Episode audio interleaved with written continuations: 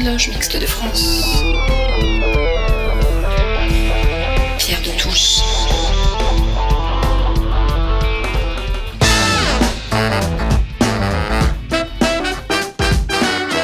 Les débats de Pierre de Touche.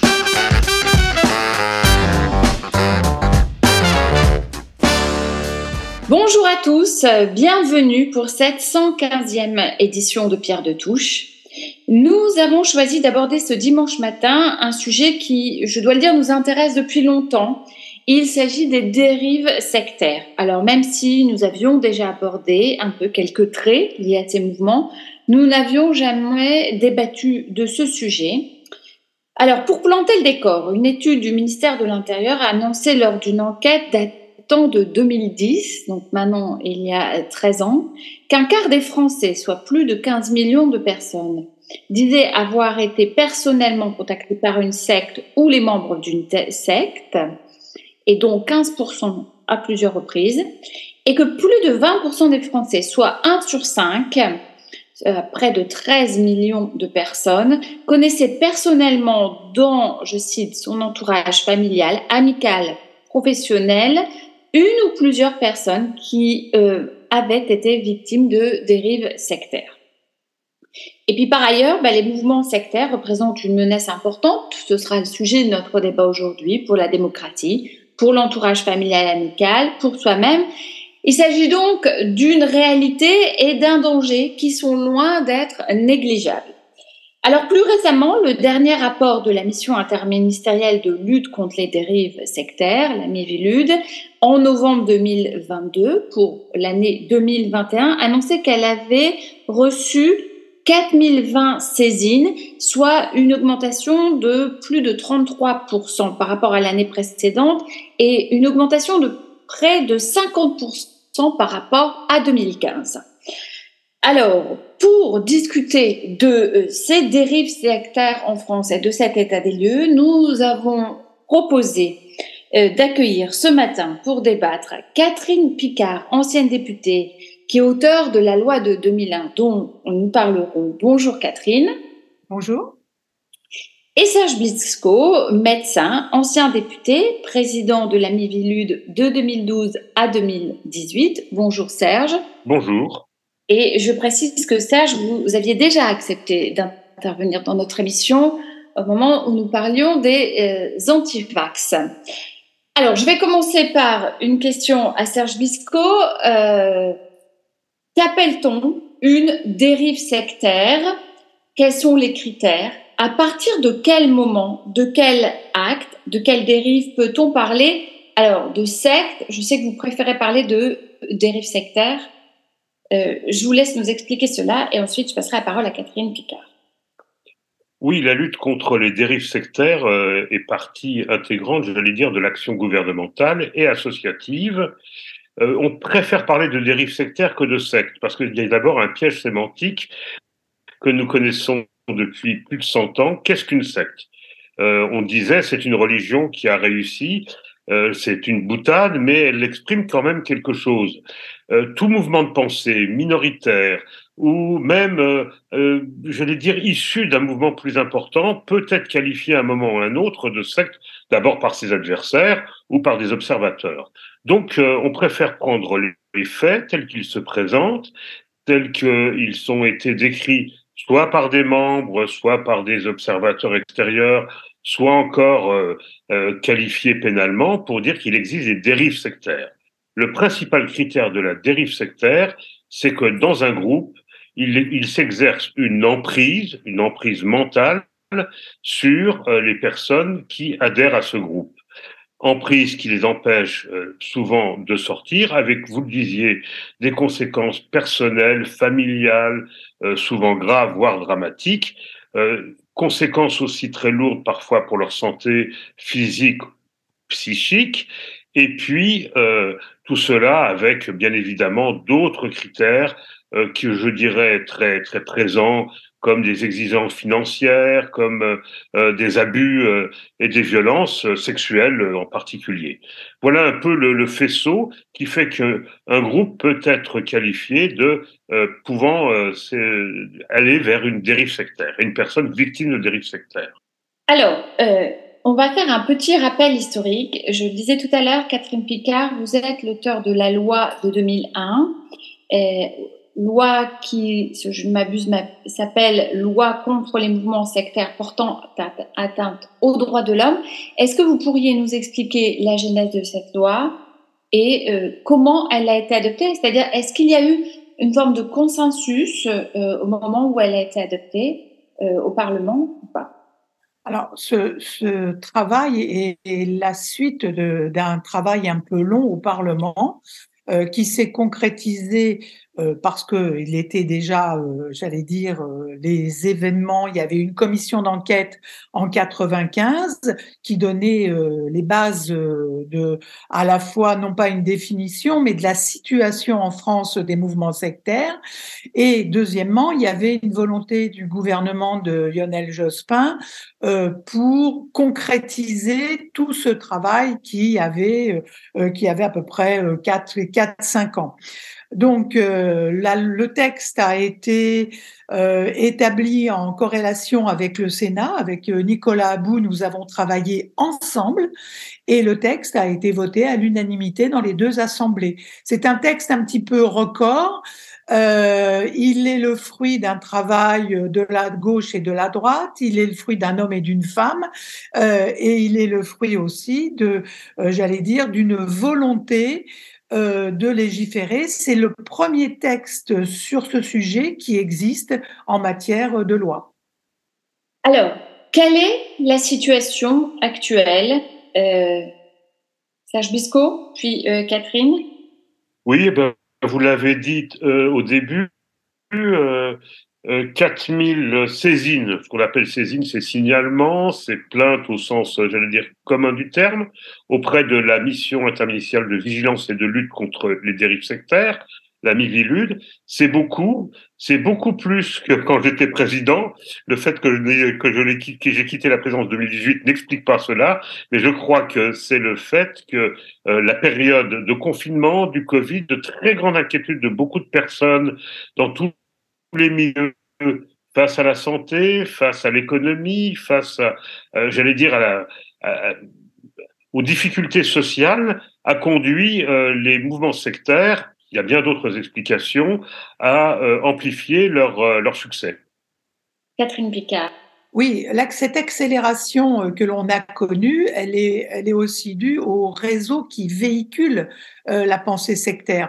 On n'est plus dans du prosélytisme de porte à porte, on n'est plus dans, euh, j'allais dire, la capacité à réunir un groupe à un endroit donné. On est véritablement rentré dans un monde virtuel où le moindre, euh, la, la, moindre proposition euh, à caractère euh, sectaire euh, peut réunir 250 000, 300 000, un million de personnes euh, qui ne seront pas tous happés, mais qui au moins seront tous, qui sont susceptibles d'être informés.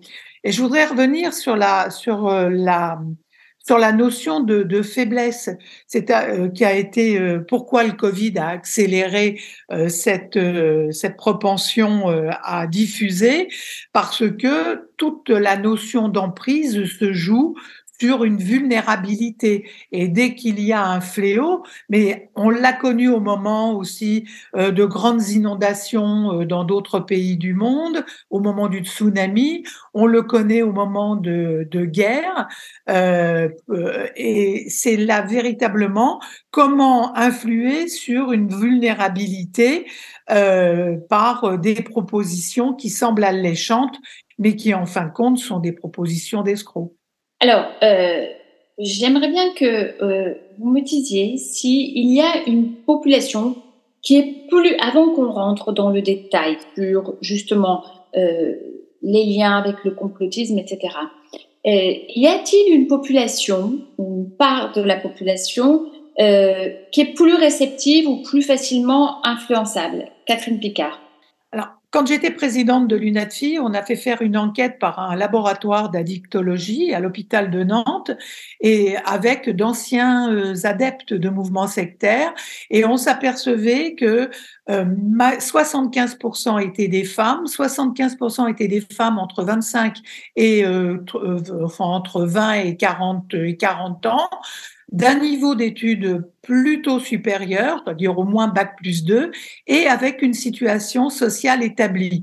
Ça, c'est un cadre qui tendrait à dire qu'il y a peut-être plus de recherches chez les femmes pour trouver une solution à des cas qui touchent la santé, la famille, etc. Dans le cas de, de mouvements plutôt à caractère à, de radicalisation religieuse, euh, on est plutôt sur, je, prends, je vais prendre les évangéliques, on est plutôt sur une communauté afro-antillaise euh, qui, qui est à qui les propositions euh, correspondent plus à un état euh, culturel. Mais on n'a pas beaucoup plus de chiffres que ça. Hein.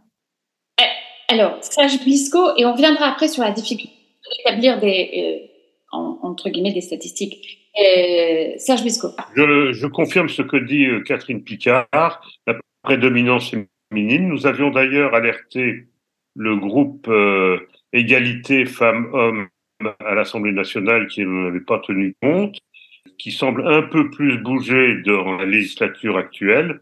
Je rappelle que de 2017 à 2022, dans la précédente mandature, il n'y avait pas de groupe d'études sur les mouvements sectaires, ce qui était une première pour le Parlement depuis les années 90. Et c'est pas faute d'avoir alerté l'Assemblée nationale sur l'imminence euh, du problème, l'urgence. Ah, ça, c'est vraiment intéressant, cette question que les femmes puissent être davantage euh, sensibles, touchées. C'est quelque chose qu'on ne connaît pas dans l'imagerie d'Épinal à propos des, des, des, dérives sectaires, Catherine Picard.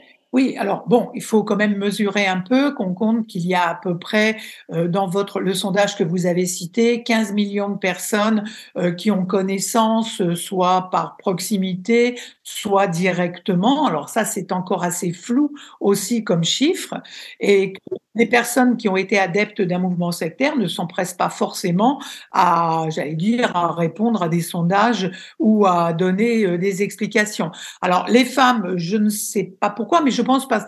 Euh, il y, a, y, a, quand même un, lien entre les propositions et, j'allais dire, la vie courante qui touche à la santé, qui touche au bien-être, euh, et peut-être, euh, on l'a vu, qui touche à la vaccination, dans le cas des antivax, etc. Donc c'est peut-être euh, un domaine encore, euh, peut-être d'inquiétude qui touche plus les femmes. Et il ne faut pas mésestimer que derrière euh, les familles, euh, parce que l'UNATFI s'occupe de la famille dans son intégralité. Euh, derrière les familles, il y a les enfants. Et nous sommes, Serge vient de dire qu'il n'y a pas eu de commission d'enquête au cours de ces deux, euh, ces deux mandatures présidentielles. Pour autant, dans, depuis 95, il y en a quand même eu quatre. Une pour faire le point, une sur les enfants, une sur la santé et, et une euh, le, euh, sur l'argent. Donc, on est le seul pays au monde en euh, à peu près dix ans à avoir fait quatre commissions d'enquête, ce qui n'arrive jamais dans la vie du Parlement sur le même sujet. Et d'un seul coup, il n'y a absolument plus rien pour renseigner. Donc, les chiffres qu'on vous donne aujourd'hui sont des chiffres qui sont antérieurs à 2012. Alors, Serge Bisco, pardon. Oui, il y avait un rapport sur dérives sectaires et dérives thérapeutiques que le Sénat avait euh, rédigé en 2014-2015, qui est excellent, mais la situation s'est beaucoup aggravée dans ce domaine de la santé, du bien-être depuis ces années-là. Il faut absolument, et c'est peut-être euh, un des souhaits qu'on peut faire passer à travers cette émission, que le Parlement se ressaisisse de cette question. Parce que la Mivilude, c'est dix personnes, les associations sont euh, quels sont C'est la vie associative, donc avec, euh, j'allais dire, des, des, points forts et des points faibles, mais c'est le Parlement qui dispose de moyens de contrôle et d'enquête euh, tout à fait appropriés. Alors, je, je voudrais vous, vous, poser une question. Euh, demain, je découvre qu'un de mes proches est rentré dans un engrenage. Que dois-je faire Catherine Picard? Alors, il y, a, deux, il y a deux gestes principaux à faire. Un, peut-être je dirais d'abord voir une, une, association qui va effectuer un espèce de diagnostic. Parce que euh, c'est un sujet très complexe qui demande euh, qu'on lui accorde du temps dans, dans, dans la réflexion, dans le questionnement, etc. Et le deuxième, une fois qu'on est à peu près sûr euh, de cette, du, du, fait sectaire, eh ben, c'est de faire une déclaration et de contacter la Mivilude, sachant que les associations et la mission interministérielle sont en lien, ainsi qu'avec d'autres organismes comme la police, comme le, comme le, comme le renseignement euh, ou l'aide aux victimes, euh, pour, euh, j'allais dire, euh, fixer un cadre, un cadre national. Mais c'est les deux, c'est les deux gestes premiers à faire. Et alors, Serge Bisco, à la Mévilude, quand on reçoit un signalement, qu'est-ce qui se passe ensuite? Alors, la Mévilude fonctionne comme un organisme à la fois d'évaluation, comme l'a dit Catherine Picard, aussi de dialogue permanent avec les associations locales ou nationales de défense des, victimes et des familles, et puis euh, a son, ce, cette particularité de pouvoir signaler les cas les plus, les plus lourds, euh, soit au procureur de la République, c'est le fameux article 40 du Code de procédure pénale, soit tout simplement de demander, en s'appuyant sur son somme de documentation qui est très riche, une enquête complémentaire, euh, des informations complémentaires, ça peut être un, au maire parce que un groupe vient de s'installer, donc euh, ça peut être euh, également une brigade de gendarmerie ou un service de police. Voilà, donc il s'agit plutôt, je crois, en complément avec les associations, d'une évaluation. Ce que nous faisons peu, mais que font beaucoup les associations, c'est quand même recevoir les familles, recevoir l'entourage, pour à la fois évaluer et conforter. Nous recevons également les familles, mais c'est plus compliqué, il faut qu'elles viennent à Paris, etc. C'est tout le rôle de l'irrigation du territoire par les associations locales. Bon, et puis, je vais le dire tout de suite, parce que la, la GLMF, comme un certain nombre d'autres obédiences maçonniques, s'était mobilisée quand la Mivilude a été, euh, on va dire, un peu euh, désarmée. En danger. En danger en danger. Euh, Qu'en est-il actuellement? Je suis un peu gênée de vous poser la question, Serge Bisco. Est-ce que je la pose à Catherine Picard? Est-ce que vous voulez tous les deux répondre? Je, On peut répondre. Enfin, chacun répondra comme il le sent. Comme il le sent. Alors, euh, Serge Bisco. Bon, alors personnellement, je ne suis plus président de la Mivilude depuis l'automne 2018. Mais j'ai gardé évidemment quelques contacts amicaux et euh, j'ai pu voir effectivement que la mobilisation euh, a porté et a apporté ses fruits entre 2018 et 2021, dans une période où il y avait énormément de difficultés pour beaucoup d'organismes gouvernementaux euh, dus à la crise sanitaire, pour euh, ne pas totalement disparaître. Elle a été rattachée, et je ne pense pas que ce soit une bonne chose, au CIPDR, qui est un organisme dépendant du ministère de l'Intérieur et qui lutte contre la radicalisation. Euh, ces deux phénomènes s'ils ont souvent des points de rencontre, sont quand même différents. Bon, mais la Mivilude, euh, nous avons participé euh, à la, aux assises contre les dérives sectaires que la secrétaire d'État Sonia Baquès a lancé au mois de mars, et nous espérons qu'à partir de là, c'est vraiment un nouveau départ, un rebirth, comme on dit euh, dans les milieux, dans les milieux sectaires, c'est-à-dire un nouveau départ pour euh, la Mivilude, qui avait été effectivement en grande difficulté euh, pendant, euh, pendant trois ans. Catherine Picard. Oui, je crois qu'il est très très important de soutenir la mission interministérielle. Bon, elle a changé de forme. On peut admettre que dans l'histoire des institutions, il y ait des, des adaptations, des adaptations nouvelles. Pourquoi? Parce qu'il faut bien voir que si la France est la première à s'être inquiétée des mouvements sectaires, c'est pas que les autres pays ne s'en inquiétaient pas, mais nous, on a institutionnalisé la chose euh, avec une mission interministérielle, avec un texte de loi, des commissions parlementaires. Et aussi, on soutient tout le travail européen, puisque c'est la France qui soutient une ONG qui s'appelle la FECRIS, euh, dont je ne développerai pas l'acronyme, euh, et qui euh, réunit une fois par an toutes les associations européennes qui ont un intérêt à s'occuper des familles dans, sectaires. sans moyens. C'est-à-dire que les autres pays ne donnent quasiment aucun moyen alors que l'État français en donne. Le jour où la mission interministérielle disparaîtrait, c'est toute l'action européenne qui s'écroule. Alors, vous allez me dire, euh, le vide est toujours remplacé, etc. Mais c'est une perte de temps. Il faut quand même savoir qu'en France, depuis 1900, alors avec des, des balbutiements, on va, on va le fixer à 95, hein, qui est la date de la première euh, euh commission parlementaire. Depuis 95, il y a un travail constant entre l'État, les associations sur le phénomène sectaire, avec des belles réussites parfois en termes juridiques. Euh, je voudrais rajouter. Non, je voudrais rajouter parce que à plusieurs reprises, Catherine Picard a parlé de 1995. C'est date est charnière, mais il faut se rappeler que c'était le massacre dans le Vercors euh, de l'ordre du Temple solaire. Euh, il y en a eu d'autres, mais ce, ce, ce, massacre en France, il y en a eu en Suisse, au Québec, a finalement montré aux gouvernants que ce que quelques parlementaires, je voudrais rendre aussi hommage à Jacques Guyard, euh, qui était un des premiers à s'intéresser aux, dérives sectaires au Parlement, alors que Catherine et moi, nous étions encore en culotte courte, je crois. Euh, C'était donc, euh, et ça s'est concrétisé médiatiquement. On s'est dit, mais ce phénomène qu'on croyait réservé aux pays comme les États-Unis un peu, euh, où, tout, le monde fait n'importe quoi dans, beaucoup de domaines, eh bien, ça peut arriver chez nous. Et c'est 95, je crois, la date où euh, tout bascule euh, chez les pouvoirs publics qui se disent il faut faire quelque chose. Alors, on a un peu abordé cette question. Avant d'aller vers la deuxième partie de, l'émission, je voudrais qu'on fasse un point sur la situation européenne et mondiale.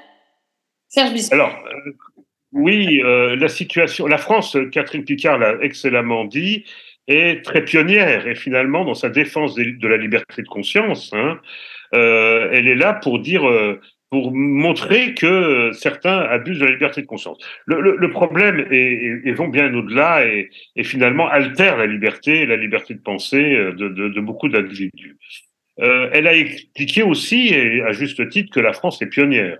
D'ailleurs, on était euh, régulièrement épinglé par euh, ces fameux ambassadeurs pour la liberté religieuse des États-Unis qui euh, croyaient euh, dur comme fer que ce que leur racontait un certain nombre de mouvements extrêmement dangereux était vrai et qu'en France on persécute les religions. Donc il faut quand même qu'on remette les choses. On, on, notre définition de la laïcité, de la défense de la liberté de l'individu est extrêmement importante et la France est vraiment un socle dans ce domaine.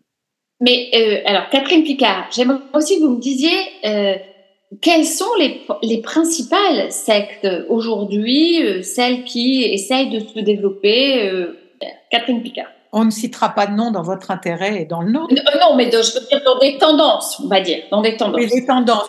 Ah, je dirais qu'il y a à peu près, je vais vous faire un tiers en quatre morceaux, ce qui n'est pas banal. Euh, il y a à peu près euh, un tiers euh, de, qui sont des dérives de, on va dire, radicalisation, fondamentalisme religieux.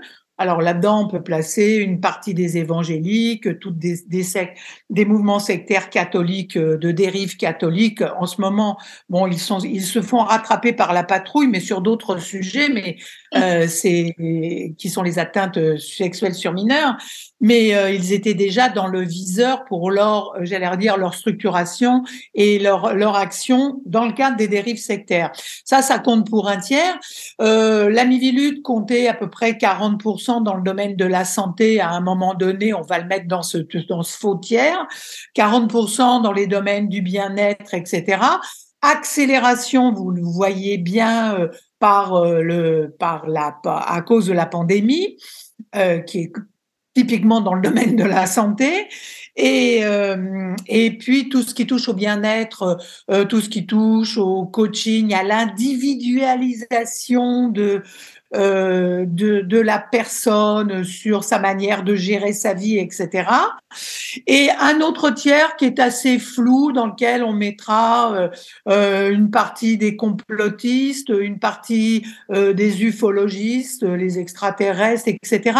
Et puis d'autres euh, d'autres parcelles dont que l'on n'arrive pas bien à classer, sans pour autant méconnaître que très souvent, dans ces tiers, il y a des ponts les uns avec les autres et qu'on peut très très bien être dans le domaine euh, euh, gourou d'une dérive sectaire dans le domaine de la santé, être complotiste et même être situé dans des mouvements politiques ultra.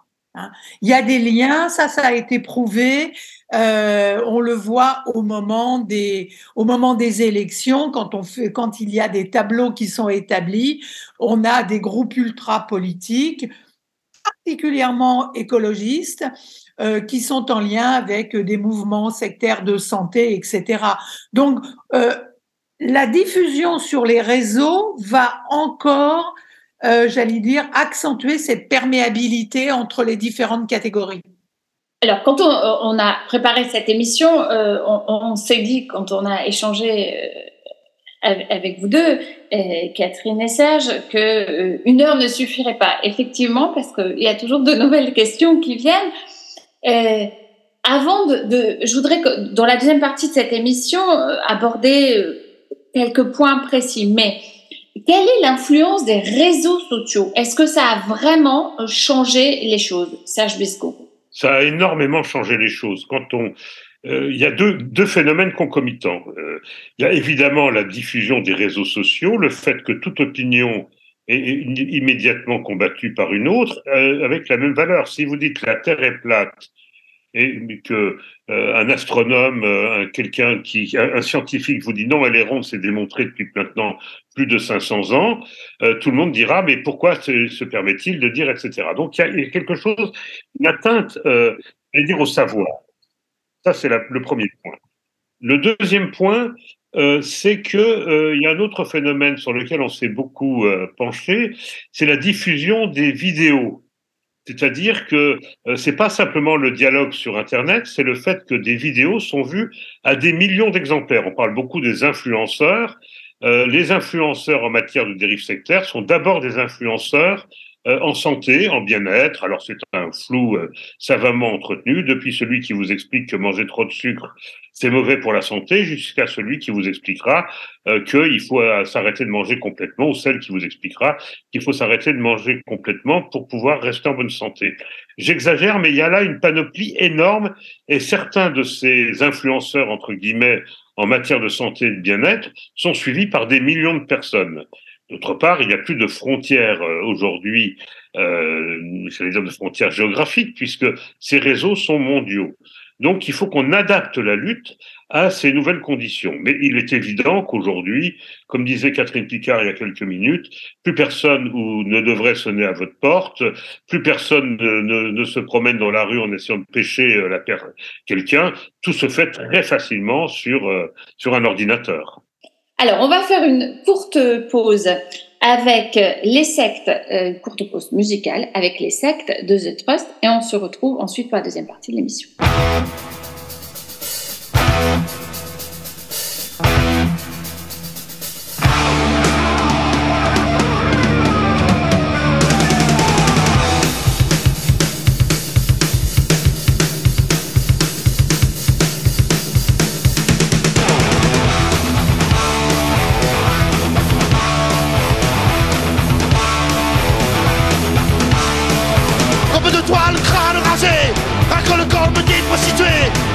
j'aide et je suis plié.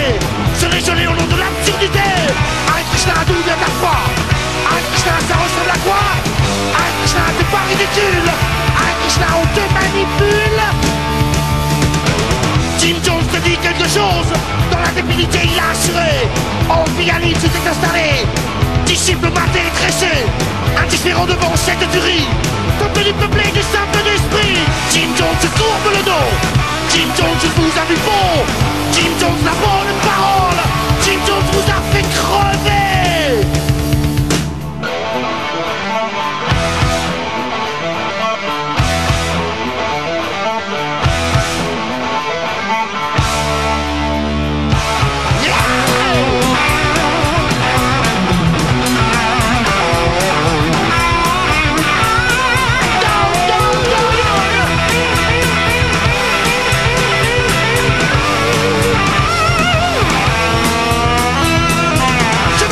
Les insectes Rien à voir dans ce monde allumé. Ces larves ne sont pas à plaindre C'est qui de zéro, oui, ils l'ont choisi. Adorateur, je veux bien faire le tueur. Pense pour ces prêtres à pognon. Quel est ton dieu, quel est ton but? Cotise, cotise, la terre promise. Quel est ton dieu, quel est ton but? Cotise, cotise, la terre promise. Quel est ton dieu, quel est ton but? Cotise, cotise, la terre promise Quel est ton dieu, quel est ton but Cotise, cotise, la terre promise. Quel est ton dieu, quel est ton but Et merde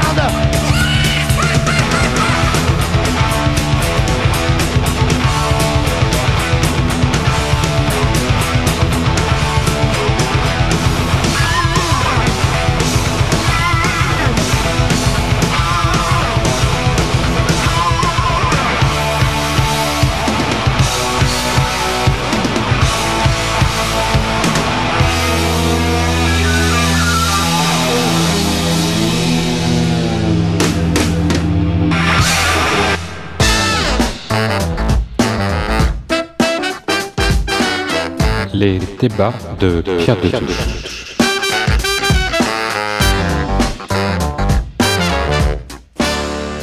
Dérive sectaire en France, état des lieux, c'est le titre de cette 115e édition de Pierre de Touche et nous accueillons Catherine Picard, ancienne députée, auteure de la loi de 2001 contre les mouvements sectaires portant atteinte aux droits de l'homme et Serge Besco, médecin, ancien député et président de la Mivilude de 2012 à 2018.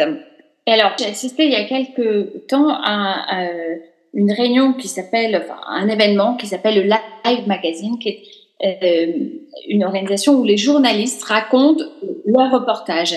Et Dohan Bui, qui est grand reporter à, à, l'Obs et, et, qui est prix Albert Londres, a eu l'occasion, à la suite d'une tuerie dans un mouvement sectaire aux États-Unis, de faire un reportage sur les terres platistes. Et elle a découvert à cette occasion qu'il existait même une application du type Tinder, c'est-à-dire pour rencontrer euh, votre conjoint euh, et, que vous soyez sûr qu'il soit lui-même terre-platiste. Et euh, son, témoignage était particulièrement intéressant et effrayant. Alors là, elle nous racontait qu'en fait, donc elle était allée faire un reportage sur place. Et puis il y avait des parents qui disaient mais non, notre enfant n'a pas été tué, ça n'est pas vrai. Et donc Ensuite, elle est allée à un, un, congrès ou quelque chose comme ça et elle s'est rendue compte que les seules personnes qui n'étaient pas, donc c'était que les journalistes, et ils étaient battus. Voilà. Et, et, et, elle nous a raconté, parce que le principe du Live Magazine, c'est d'expliquer comment vous avez fait le, le reportage. Et, et, cette application Tinder qu'ils ont créée pour être sûr que vous allez rencontrer l'âme sœur euh, terre platiste. Enfin... Mais il faut savoir quand même que les parents d'enfants tués ont déposé plainte contre la chaîne, je crois que c'était Fox, que, Fox a été condamné à payer euh, des, des sommes astronomiques et que le journaliste, euh, qui était très célèbre et qui avait fait ce reportage, euh, qui avait fait ce, il s'appelait Alex quelque chose, a été vidé euh, parce qu'il oui. avait coûté trop cher à la, à la, station. Il, était, il avait réussi à monter tout un reportage sur le fait que le massacre n'avait pas eu lieu et que les enfants étaient cachés ailleurs. Et c'est assez effrayant quand on y pense. Mais heureusement, des parents éplorés avaient dit non, nous n'acceptons pas ce, ce truc et, et, et, avaient attaqué. Et c'est comme ça qu'en fait, elle est allée enquêter, qu'elle s'est retrouvée dans un de leurs de leur congrès et, elle est revenue. Bon, elle, a quand même l'habitude de, de bourlinguer, elle, a été quand même assez. Euh... Rappelons-nous le succès du, livre de Thierry Messan, euh, L'effroyable imposture, qui expliquait que le 11 septembre n'avait pas eu lieu. C'est les débuts du complotisme, euh, j'allais dire, de grande, de, à grande échelle. Et ça correspond finalement, 2001, le 11 septembre, au début euh, de la diffusion d'Internet. Il y a là 20 ans de Bronner explique ça très bien il y a 20 ans là de, de dérive, qui, de, de dérive, je vais dire intellectuelle ou je ne sais pas comment dire, du de l'irrationnel qui n'ont pas été prises en compte suffisamment tôt. Aujourd'hui, on se, on, essaye de faire des pieds et des mains pour empêcher Twitter de répandre des fausses news. Enfin, c'est, on est dans un monde effrayant. On est dans un monde effrayant et des gens qui ont passé des jours, des soirs, comme beaucoup de, on en connaît beaucoup entre nous, en particulier des jeunes, pendant la période du confinement, euh, se sont abreuvés euh, de fake news. Alors, vous le disiez, Serge euh, nous payons maintenant euh, 20 ans de dérive. Euh, tout cela, vous le disiez, a commencé un petit peu avec euh, quelque part autour du 11 septembre. Le gros sujet, est-ce que finalement, ce n'est pas maintenant le lien qu'il y a entre les dérives sectaires et le complotisme On peut dire effectivement que les dérives sectaires, c'est le triomphe aussi de l'irrationnel, de l'irrationalisme, de la pensée euh, contre les lumières. Je ne sais pas s'il faut appeler ça une pensée, mais et euh, notre rôle est de défendre euh cette remise en cause. Alors, c'est difficile parce que le phénomène, nous le disions, c'est qu'une pensée euh, anti-rationaliste s'est formidablement développée depuis plus de 20 ans grâce aux réseaux sociaux, grâce à Internet, et qu'il est extrêmement difficile aujourd'hui euh, de, euh, de lutter, euh, d'autant plus que c'est que ceux, les diffuseurs, mais les grandes boîtes, les, qu'on appelle les GAFAM, qui, qui, euh, qui sont euh, à l'origine de, de cette mondialisation de la, de l'information, mais aussi de la désinformation, sont très réticents à contrôler, euh, à empêcher. On l'a bien vu à l'époque Trump, où il a fallu vraiment euh, que les choses dépassent toute mesure pour que un certain nombre de garde-fous très légers soient, euh, soient faits aux, États-Unis. Depuis que quelques années, on assiste au contraire à une régression. J'en veux pour preuve les frasques de Monsieur Musk avec Twitter, qui aujourd'hui refuse le moindre contrôle, comme d'ailleurs euh, Facebook, sur ses pensées qui peuvent être meurtrières. Je ne veux pas mettre en cause, euh, en relation tout, mais regardez aussi le mal qui est fait par le harcèlement sur, euh, sur Internet, qui amène ici et là, malheureusement, à des drames comme celui qu'on vient de connaître avec cette, cette jeune fille, mais aussi, mais aussi pire, au fait que même après, il y a encore euh, des insultes et du harcèlement. Or, on peut dire que quelque part, euh, tout cela procède de la même dérive de la liberté d'expression, non contrôlée, non, euh, euh, non régulée. Alors c'est toujours difficile, il ne faut pas tomber dans, le, euh, dans le contrôle a priori, on n'est pas, on est dans un état démocratique où la liberté d'expression doit être défendue, mais il y a quand même, et c'est une autre loi importante, les lois Guesso, et je pense qu'elles doivent être étendues à la protection non plus d'un groupe, mais des individus contre toutes ces intrusions. Et Catherine Picard, vous l'aviez mentionné tout à l'heure euh, en première partie d'émission, euh, on se rend compte aussi euh, que les dérives sectaires, eh bien finalement, il y a donc ce glissement dont vient de, faire part euh, Serge Bisco avec le complotisme, et puis un glissement vers certains mouvements politiques aussi, euh, en particulier d'extrême droite, mais aussi euh, parfois écologistes. Est-ce que vous pourriez un petit peu nous expliquer ça? Je crois que c'est un peu ce que l'on pourrait. Il y a un support idéologique au mouvement sectaire. Et dans ce support idéologique sur la santé, l'éducation, euh, l'aide humanitaire, enfin tout ce qui touche euh, au quotidien de la vie, euh, il peut y avoir des concomitances entre une pensée d'extrême droite, d'extrême gauche et euh, des mouvements sectaires. Et surtout, mais ça je voulais le développer un peu plus loin quand on touchera à la laïcité, il y a une volonté de communautarisation de la société avec des droits spécifiques pour des croyances spécifiques. Et les mouvements sectaires et les certains groupes politiques extrêmes s'accordent tout à fait bien sur ce sujet, enfin sur cette base idéologique. Hein quand la société veut se communautariser, c'est-à-dire qu'elle ne reconnaît plus que le, droit est égal pour tous, mais elle veut un droit spécifique pour les valeurs qu'elle défend. Et souvent, ces valeurs, malheureusement, ne sont pas les valeurs communes à l'ensemble de, de, la nation. Alors, Pierre de Touche, c'est l'émission de la Grande Loge Mixte de France. C'est une émission qui s'adresse aux francs-maçons, mais aussi à ceux qui ne sont pas francs-maçons. Et euh, vous l'avez dit tout à l'heure, euh, les dérives sectaires ben, euh, s'attaquent quelque part d'une manière biaisée à la liberté de conscience et puis à la laïcité.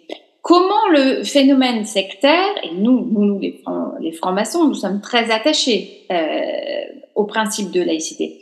Comment le phénomène sectaire affecte-t-il la laïcité telle que nous la concevons en France Catherine Picard, puis après je passerai la parole à Serge Biscot. Bah, le phénomène sectaire, c'est le marché du croire où chacun se donne le droit de choisir son panier de croyances. Hein, C'était une ancienne chargée d'études de la Mivilude qui le disait. On choisit aujourd'hui sa spiritualité. Euh, sans parler de religion, de quoi que ce soit. Donc, euh, c'est un espèce de nombrilisme du mieux-être, du mieux-être, pardon, du développement personnel. Et en quoi ça touche la laïcité? C'est que la laïcité, c'est la base d'une morale, enfin, d'une morale commune euh, que l'on peut partager et quelle que soit son appartenance religieuse. Mais là, ça n'est pas le cas. Il n'y a plus cette notion de tolérance, cette notion de dire chacun euh, croit en ce qu'il veut euh, dans sa sphère euh, personnelle. Il y a la volonté de dire ma sphère personnelle est la sphère qu'il faut respecter et je veux l'imposer à tout le monde. C'est ça la, la, dérive sectaire, c'est cette individualisation. Alors, elle peut être dans tous les domaines. Moi je le dirais idéologique, hein, mais et, elle est totalement antinomique avec le concept de laïcité. Serge Bisco. Je, je, fais évidemment mienne ce que dit Catherine Picard. Euh, la dérive sectaire, c'est justement se poser euh, en contre-société par rapport à une société qu'on décrit à tort comme euh, euh exclusion, excluante ou, euh, ou, euh, ou extrêmement euh, méchante et violente vis-à-vis des minorités. C'est pas du tout le cas. Dans notre pays, toutes les croyances sont possibles, à condition qu'elles n'emmerdent pas, si j'ose dire, excusez-moi, ni la société, ni les voisins, mais il y a dans cette forme de communautarisme qui nous affecte et de séparatisme qui nous affecte terriblement, en particulier sur certains territoires dans ce pays, un refus un refus de ce qu'on appelle, euh, je dirais d'une façon un peu benette, le vivre ensemble. Pour vivre ensemble, il faut faire des concessions. C'est comme euh, dans un couple, c'est comme dans une équipe de, de, de sportive. On est euh, et donc on a là, au nom de, la liberté des uns, des groupes, des individus, un refus de voir que l'autre est différent, que l'autre euh, peut penser autrement. Alors, je voudrais qu'on parle un peu de, mobilisation. D'abord, la population est-elle, selon vous, suffisamment sensibilisée? Écoutez, euh, je crois que c'est comme tout acte de prévention. Hein, euh, si euh, ce que l'on est en train de faire aujourd'hui est un acte de prévention. On a essayé, Serge et moi, dans nos activités sur le sujet, d'être le plus présent possible. C'est un peu le tonneau des Danaïdes. La prévention se fait, se refait de manière différente. il a été, les associations, pour ce que j'en connais, ont été confrontées un peu à à réviser un peu leur manière de travailler. Je pense que l'ami Vilude aussi. On ne parle plus aujourd'hui à des gens de 35 ans comme on parlait à des gens de 35 ans il y a 10 ans. Donc c'est une adaptation euh, continuelle à la fois à l'information que l'on a sur les mouvements sectaires et une adaptation pédagogique pour essayer d'être le plus précis possible. Je voudrais revenir sur, sur un point euh, je, sur le sur l'aspect sur la laïcité. Je crois que les mouvements sectaires, si vous voulez, leur objectif c'est un conditionnement des consciences. Hein, et c'est totalement euh, antinomique avec le, cette notion de laïcité. C'était c'est comment je vais pouvoir euh, exercer mon influence d'emprise. C'est le seul mot qu'on n'a pas dit jusqu'à maintenant. Mais les mouvements sectaires, c'est une intentionnalité et cette intentionnalité, c'est de mettre des gens sous emprise. Alors, que dans n'importe quel domaine. Et ça, c'est une forme de conditionnement. Et c'est pour ça d'ailleurs que mon texte, euh, enfin mon texte, le texte de, de la loi de 2001 est porté dans le code pénal aux atteintes à la dignité de la personne. Alors, vous avez été tous les deux, euh, Serge Bisco. Oui, je voulais ajouter, euh, il y a dans, dans, dans, cette volonté de soumettre l'autre, de, de, de, et ce refus aussi, j'allais dire, de l'autorité du magistère. Un prof de fac qui explique que la vaccination de médecine, que la vaccination c'est important, on trouve mille spécialistes, entre guillemets, donc de faux spécialistes de de la vaccination pour expliquer que ça tue, que c'est mauvais, etc. Euh, je, crois qu'il y a véritablement à la fois une défense de la laïcité, bien évidemment, mais aussi une défense euh, de la, du, scientifique, des lumières, de l'éducation. Euh, quand on dit que la Terre est plate, c'est qu'on réfute des centaines d'années d'éducation scientifique, d'éducation technique, d'éducation au sens large. Et j'y vois là un grand, un grand danger pour la société. Dernier point sur lequel je voulais qu'on insister, c'est sur cette resurgence peut-être un peu inattendue euh, du complotisme et euh, de la liaison avec l'extrême droite auquel vous faisiez allusion. Moi, j'ai été extrêmement surpris de voir que des mouvements d'extrême droite, je pense euh, aux patriotes de Florian Machin, s'emparaient du thème de, de, de l'anti-vax, mais avec enfourcher ces thèmes.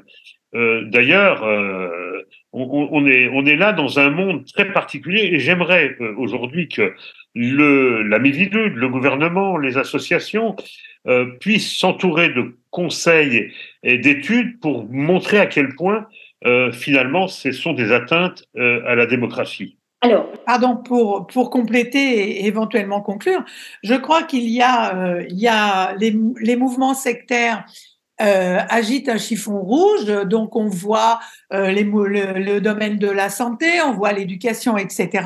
Mais derrière, derrière, il y a une véritable volonté de saper les bases de l'humanisme laïque, d'une part, et ça passe par la contestation des bases de l'édifice républicain. Et c'est clairement inscrit dans tous les discours et dans tous les propos sectaires. Serge vient de l'évoquer sur une forme de, de contestation et, et de, de, magistère, mais c'est véritablement l'objectif, c'est de saper les bases de ce qui nous constitue depuis à peu près trois siècles. Alors, vous avez été tous les deux élus au Parlement, mais vous avez, aussi, avez été aussi des élus euh, locaux.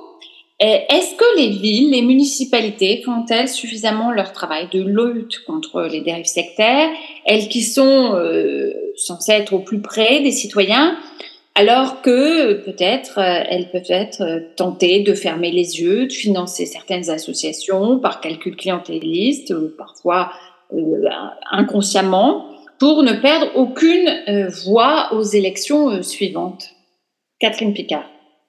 il y a quelques années, la Mivilude a produit des guides, dont le guide de l'élu. Hein, il y a eu différents guides de l'entreprise, le guide de l'élu, etc. Et moi, je vois dans ma commune aujourd'hui euh, dès qu'il y a euh, un mouvement qui veut louer euh, un local, etc., le maire me demande conseil.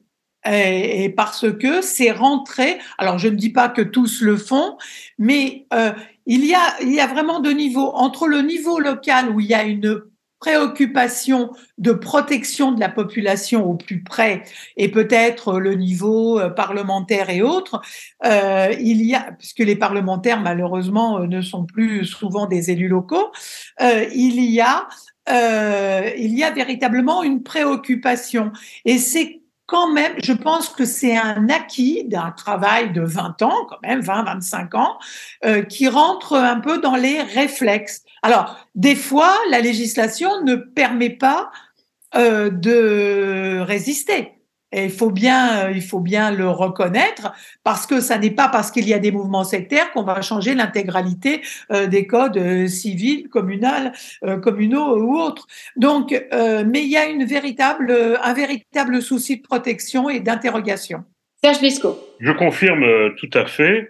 La plupart des maires, des présidents de collectivités d'intercommunalité sont très sensibles. Elles sont d'autant plus sensibilisées qu'une association locale parce que les maires ne peuvent pas tout savoir, les alertes sur euh, telle ou telle euh, réunion suspecte, telle ou telle demande de location de salle, etc. On, y arrive très souvent avec un dialogue euh, avec ces, maires à faire que euh, ils puissent refuser un palais des congrès municipal ou quelque chose comme ça. C'est pas facile, car le Conseil d'État veille à ce que euh, il faut souvent euh, faire des pieds et des mains pour euh, pour convaincre la justice administrative du risque que cela représente. Je vais peut-être me, pas me faire que des amis, mais je veux dire que d'un certain nombre de une formation politique, je vais la désigner, les, écologistes sont souvent totalement imperméables à ces mises en garde, totalement imperméables. Aujourd'hui, on voit que euh, un certain nombre de congrès, de, colloques, de symposiums sont préférentiellement, euh, ça, ça, s'orientent vers ces villes parce qu'on sait que les équipes municipales et les maires en place sont extrêmement réticents parce que eux-mêmes sont d'accord avec la plupart des salons bien-être, etc., de ce qui s'est dit. Pour avoir euh, travaillé avec un certain nombre de maires de toute opinion politique qui étaient avertis par nous ou par des associations locales du danger, je dois dire que ce sont les seuls qui nous ont toujours opposé soit le silence méprisant, soit euh, mais non, je les connais bien, ce sont des gens sympathiques, etc. Il euh, n'y a rien à dire, mais bon, soyez pas, soyez pas paranoïaques, etc. Voilà. Et, et en guise de conclusion, est-ce que vous êtes optimiste, Catherine Picard? Oui, je, je, pense que ce qui est très difficile dans ce, sur ce sujet, c'est que c'est un sujet qui évolue en même temps que la société, que nous, nous il est très très difficile d'anticiper quand on est quand on a le nez sur le carreau en quelque sorte, mais euh, nous avons quand même euh, j'allais dire, les plus vieilles associations euh, Lunatfi datent de à peu près 1974. Euh, euh, ça doit nous faire quelque chose comme plus de 40 ans d'archives. Euh, il y a un, ah, tout ça est à maintenir, bien entendu, ainsi que la mission interministérielle qui date quand même de 2000. on a quand même un savoir-faire. je pense qu'on n'a pas, on n'a pas le choix on n'a pas le choix de ne pas être optimiste. Il faut être optimiste, il faut travailler, il faut faire en sorte que l'État continue son boulot de soutien euh, à la fois de la mission et à la Et là, moi, je, suis optimiste parce qu'il y a un petit renouveau.